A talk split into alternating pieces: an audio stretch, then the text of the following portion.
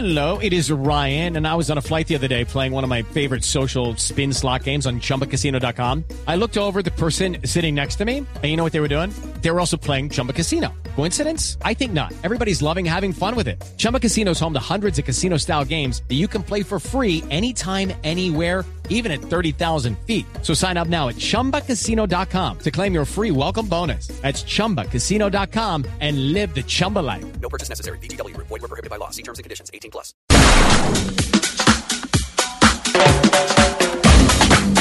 Don Eduardo Hernández ya está con nosotros. Hay que hacer fiesta porque nunca viene Lupi a la cabina cada vez Sí. que empieza Autos y Motos. ¿sabe, Oiga, Eduardo? eso, hombre, Ricardo. ¿Cómo estás? hacer Buenos parranda. días. no diga eso, Ricardo, por Dios. no, mentira, siempre nos acompañas.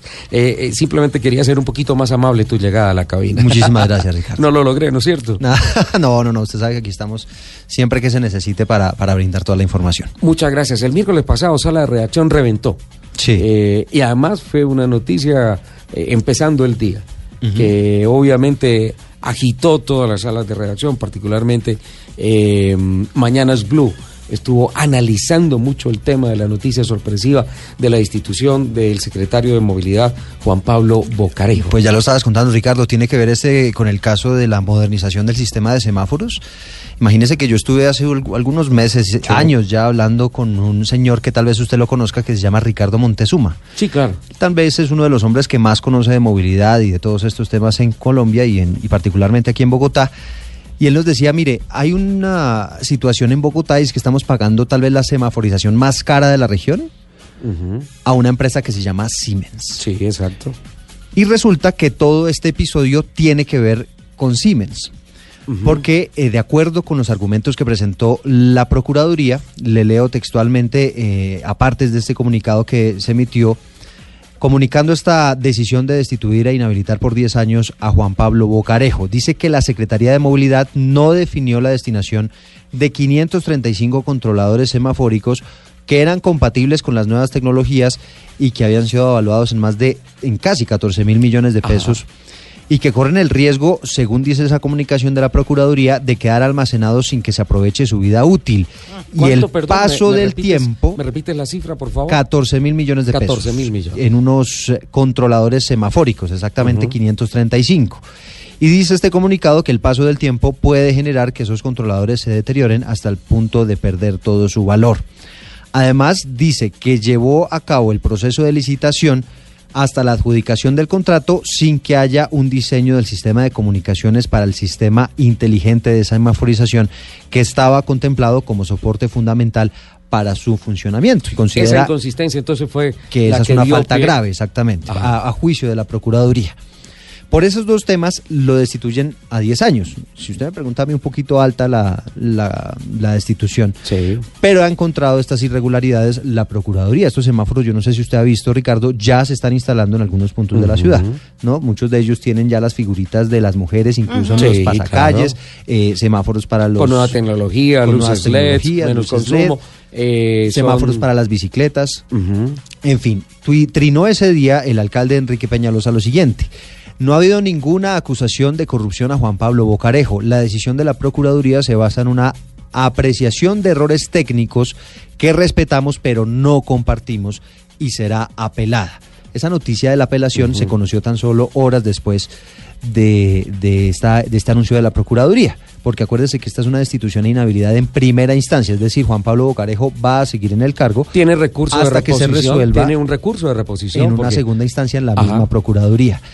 Dice Peñalosa en un que Juan Pablo Bocarejo actuó correctamente, confío en que su apelación será analizada positivamente por la Procuraduría.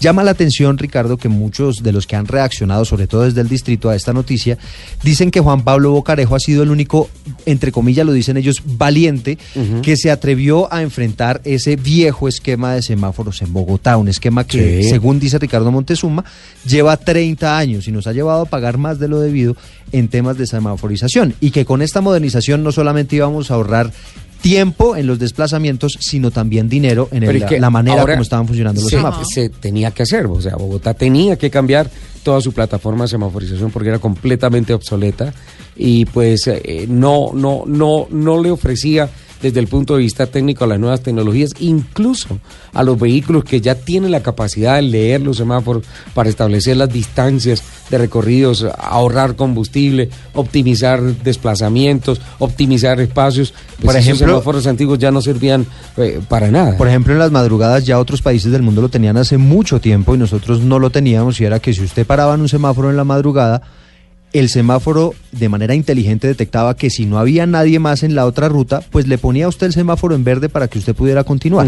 ¿no? Y no tenía usted que arriesgar su vida a volarse los semáforos en rojo, por ejemplo, cuando usted transita la madrugada. Administración de flujo de tráfico.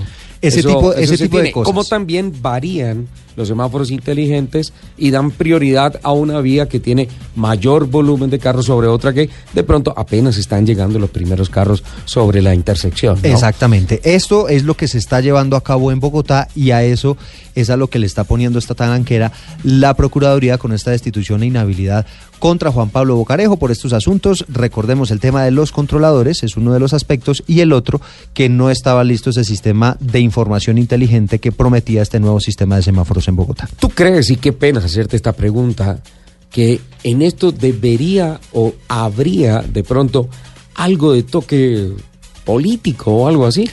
O empresarial, usted sabe que aquí se mueve de todo. Pero no lo voy a decir yo, se lo voy a atribuir al doctor Ricardo Montezuma. ¿Qué dice Que como le digo Montezuma? que el doctor Montezuma sabe mucho de estos temas y él nos dice, mire, hay alguna extraña razón por la cual hace 30 años no hemos podido sacar a Siemens del negocio. Bueno, eso me invita a Ay, este ay, ay. mensaje y ya, ya vengo con otra par de preguntas. Bueno, eh, Eduardo, Enrique Peñalosa, el alcalde de Bogotá, eh, trinó y ah, e hizo claridad de que no había nada de corrupción en el caso de Bocarejo, de la institución esta, que era simplemente un fallo por un tecnicismo, Sí. por un procedimiento. Ahí digamos que, que es bueno aclarar ese aspecto, Ricardo, porque apenas usted hablan de la destitución e inhabilidad de un funcionario, usted inmediatamente se imagina qué se robó. Claro. ¿Cuánto claro. se robó? Y es que, y es que mira, queda, queda el fantasma de lo que pasó con la anterior administración distrital Claro. de Gustavo Petro. Es entendible. Y Rafael Rodríguez, que fue el director de, de movilidad en el gobierno de Petro, él sí fue eh, destituido y capturado. El 24 de agosto del año 2017 fue capturado eh, por orden de la Fiscalía porque encontraron eh, una asignación de un contrato para la construcción de una bodega eh, para eh, que fuera destinada a almacenamiento de documentación y además mejorar otra bodega que necesitaban según eh, la alcaldía del distrito para simplemente guardar documentos para archivar y se encontraron unos sobrecostos por 28 mil millones de pesos, pero además la modificación al manual de contratación hecha por el señor eh, Rafael Rodríguez, eh, en la cual solamente se le atribuía a él la posibilidad o el poder de firmar, eh, hacer prórrogas, decir quién participaba o no en esta licitación que finalmente fue un pupitrazo, fue a dedo, a- fue una asignación a dedo. Ahí obviamente hay un caso de corrupción, ahí también cayó eh, Alexander Rincón, que fue asesor de la Secretaría de Movilidad, y un tercer funcionario, William Quintero Duque, es subdirector de Movilidad, que también fue capturado y fue condenado a cinco años y seis meses de cárcel, pero por ahí, entre líneas, dentro de todo este proceso, aparecía también irregularidades en temas de contratación eh, con la semaforización que no pasó de ser un discurso en la administración de Petro, pero que pareciera que en efecto también tuvo coletazos con la Secretaría de Movilidad de la antigua administración Sí, distrital. pues mire, yo, yo no soy quien para decir que Juan Pablo Bocarejo tenía o no tiene negocios con el distrito, no tengo ni idea, eso serán las autoridades lo que lo investiguen, pero si hablamos particularmente de esta destitución de la Procuraduría, sí hay que decir que en este caso no se le está sancionando por haberse robado nada.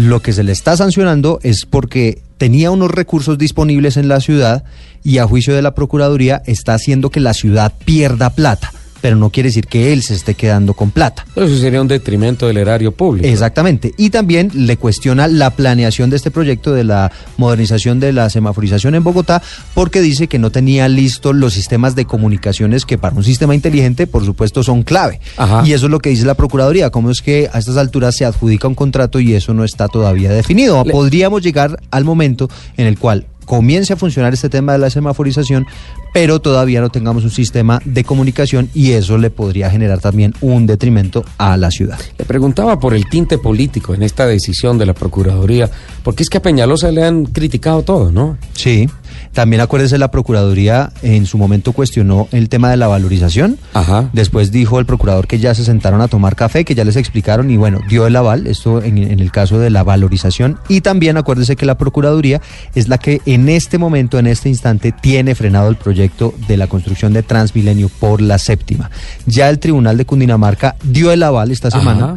Pero ahora falta que la Procuraduría también dé ese aval, porque acuérdense que la Procuraduría también ha advertido que hay unos problemas de planeación con relación a ese tema, a ese proyecto de la séptima, que podría también ser una talanquera para la, eh, este proyecto, que es una de las grandes pretensiones que tiene Peñalosa, además del metro. Bueno, y ya que, ya que habló usted de Peñalosa y del metro, esta semana fue la comidilla para los candidatos a la alcaldía, ¿no? Mire, el, el eh, tema Metro Bogotá fue el tema que decidió la no participación de Petro con Claudia López, entre comillas. Mire, a pesar de que la seguridad puede ser tal vez el tema que más esté preocupando a la gente, lo que va a terminar decidiendo en las urnas la alcaldía de Bogotá puede ser este tema del metro. Imagínense que esta semana Claudia López salió a anunciar que iba a recibir el respaldo de toda la coalición de izquierda. Cuando salió a decir eso, todos pensamos pues que el petrismo estaba ahí metido. Ajá. Pero unas horas más tarde salió Gustavo Petro a decir, no, espéreme un momentico, es que si la señora Claudia López no va con esto de frenar el eh, metro, El metro elevado, elevado, sí. y no está conmigo en lo del metro subterráneo, pues yo en esos términos no la apoyo. Pero yo hago una pregunta. ¿La alcaldía Petro fue la que eh, fue capaz de hacer el deprimido de la 94, que eran 80, 100 Que metros duraron más? muchísimo tiempo haciendo. Nueve años haciendo 80 metros. Finalmente lo terminó inaugurando la alcaldía de Peñalosa. De un deprimido y están pensando hacer 20 kilómetros de túneles. Eso, ¿cuántas vidas se necesitan? Lo que plantean ellos es que esos estudios ya estaban listos, que eso ya estaba prácticamente diseñado, hecho y que simplemente era seguir con el proyecto como estaba. Llegó Peñalosa y dijo, no, mire, yo me encontré que esto no está listo, esto podría ser casi que un suicidio para la ciudad, una pérdida de recursos así, ahí sí como dicen, enorme. Replanteó ese proyecto para hacer un metro elevado y ahora quienes llegan a la alcaldía están planteando la posibilidad de que ese metro elevado tampoco sea la alternativa viable para la ciudad y podrían terminar frenándolo. O sea que aquí es lo que estamos viendo es que para la ciudad vamos de tumbo en tumbo y el riesgo es que nos quedemos Pero, sin metro. pero, ¿cómo, ¿cómo está entonces la puja de los, de los candidatos? Carlos Fernando Galán, que se fue por, por las firmas y dice que le da continuidad, sí, a- planteado al continuidad. metro elevado y que le va a dar continuidad al SITP eléctrico y, y va a dar los primeros toques de articulados eléctricos para Transmilenio. Exactamente. Eh, Miguel Uribe es, va por la misma Miguel línea. Uribe dice, eh, y nosotros lo tuvimos acá en la mesa de autos y motos, y dice que él eh, va a darle continuidad a todos los programas de Enrique Peñalosa, y sí sabe perfectamente que es del acuerdo, fue su secretario de gobierno. Y- y entra a defender un poquito ese trabajo que ha hecho Peñalosa, eh, da- dice, dice que más allá del de la personalidad política Enrique Peñalosa, eh, habla de la personalidad de la ciudad que debe preservar la continuidad de las obras. Eh, Y Claudia López, ojo con la posición López. de Claudia López, porque ella dice, mire, yo no voy a frenar el metro elevado, yo voy a continuar con ese metro, pero ella sí le hace críticas a la alcaldía de Peñalosa porque dice que ese metro tuvo que haber lleva- llegado hasta Engativá y Suba. Y dice que lo va, que lo y va a dice llevar. ella que eso es lo que ella está planteando, Ajá. que va a continuar el metro como está, pero que no solo eso, sino que va a continuar con el proyecto metro mucho más allá de lo que está planteado. Y por ahí vi entre líneas en las redes que Holman Morris estaba elevando las banderas de que no. Definitivamente se va a lanzar directamente para la alcaldía para que se haga el metro subterráneo. Claro, Holman Morris es el candidato de Gustavo Petro y acuérdese que ese es uno de los inamovibles de Gustavo Petro. Él dice, mire, no es viable el metro como lo está planteando Peñalosa. Nosotros, si llegamos a la alcaldía, lo que haremos es replantear el proyecto e insistir en que el metro debe ser subterráneo. No tiene nada que ver con el tema y simplemente es que un amigo le interesa mucho ese tema. ¿Cómo va el tema de Holman Morris con la esposa y todo el problema de maltrato intrafamiliar y todo? Oiga, pues le cuento que no, no he estado muy haciéndole mucho seguimiento a ese asunto, ¿no? Se calmó la gente en ese tema, ¿no? Sí, ese tema está, está más bien calmadito. Tengo compromisos comerciales, don Eduardo. Bueno, un placer, Richie. Placer es nuestro.